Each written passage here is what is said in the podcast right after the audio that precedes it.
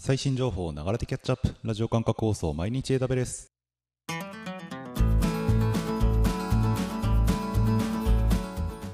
おはようございます。サーバークスの加藤です。10月の1日。今日も最新のアップデートを皆様にお届けしていきます。電車に乗りながらご飯を食べながらちょっとしたながら時間で気軽にキャッチアップしていきましょう。放送のフィードバックは YouTube のコメント欄または Twitter のハッシュタグサバワにて投稿お願いします。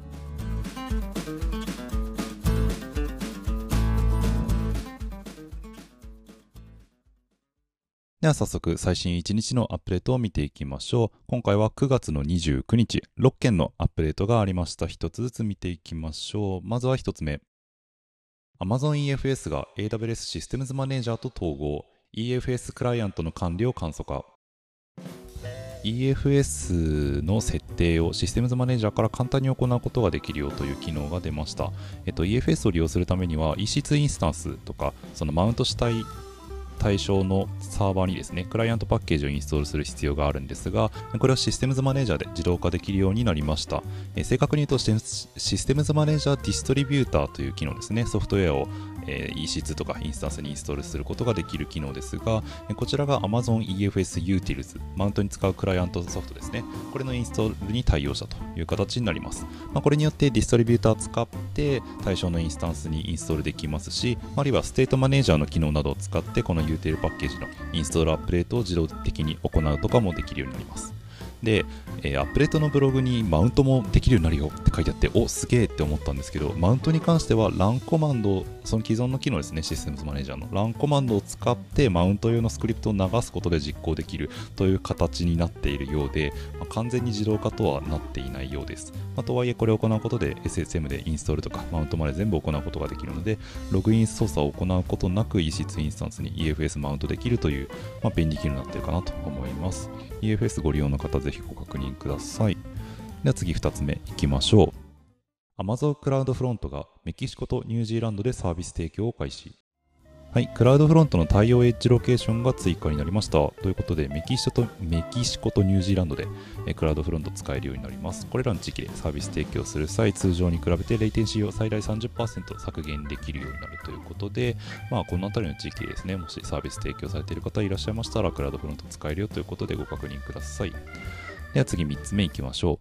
う。AWS Marketplace が Discovery API をリリース。サードパーティー製のソフトウェアやデータを購入、利用できるサービスであるマーケットプレイスですが、こちらにディスカバリー API という新しい API がリリースされました。ウェブサイトなどに Marketplace のカスタムビューを表示しているような場合に、カタログ上の製品の参照とか検索機能っていうのを、この API を使うことで実装することができるようになります。ただし、この API 使えるのはアクセス許可を得たパートナー、マケプレに製品を出している方々っていうことになっていて、あそういう方のみのプライベートな API みたいですね。なので、マケプレに製品出しているという方で、この機能気になるという方は担当の方に連絡してくれとのことです。では次4つ目いきましょう。Amazon イベントブリッジスキーマレジストリーが JSON スキーマをサポート。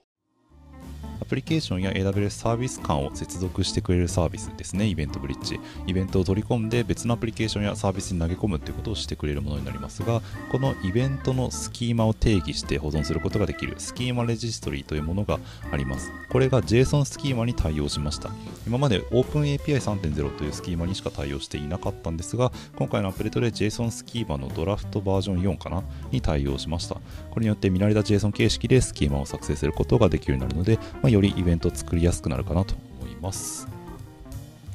では次5つ目いきましょう。Amazon ブラケットが D-Wave 製のアドバンテージ量子システムを提供開始。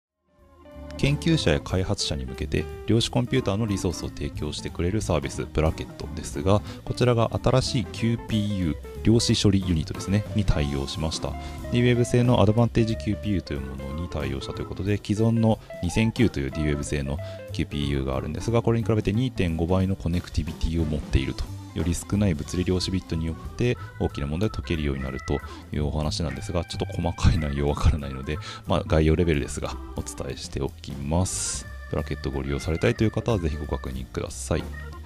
では次6つ目、最後のアップデートです。Amazon Textract が S3 バケットへの結果出力に対応。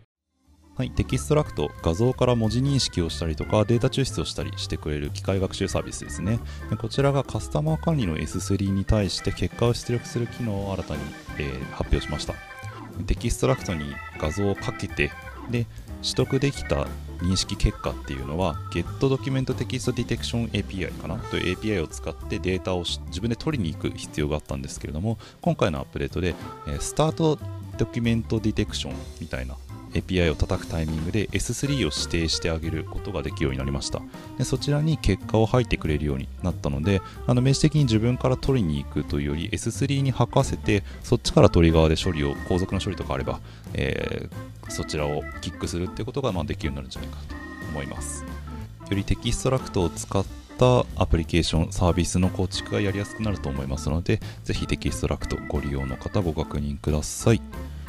ということで以上6件9月29日のアップデートでした。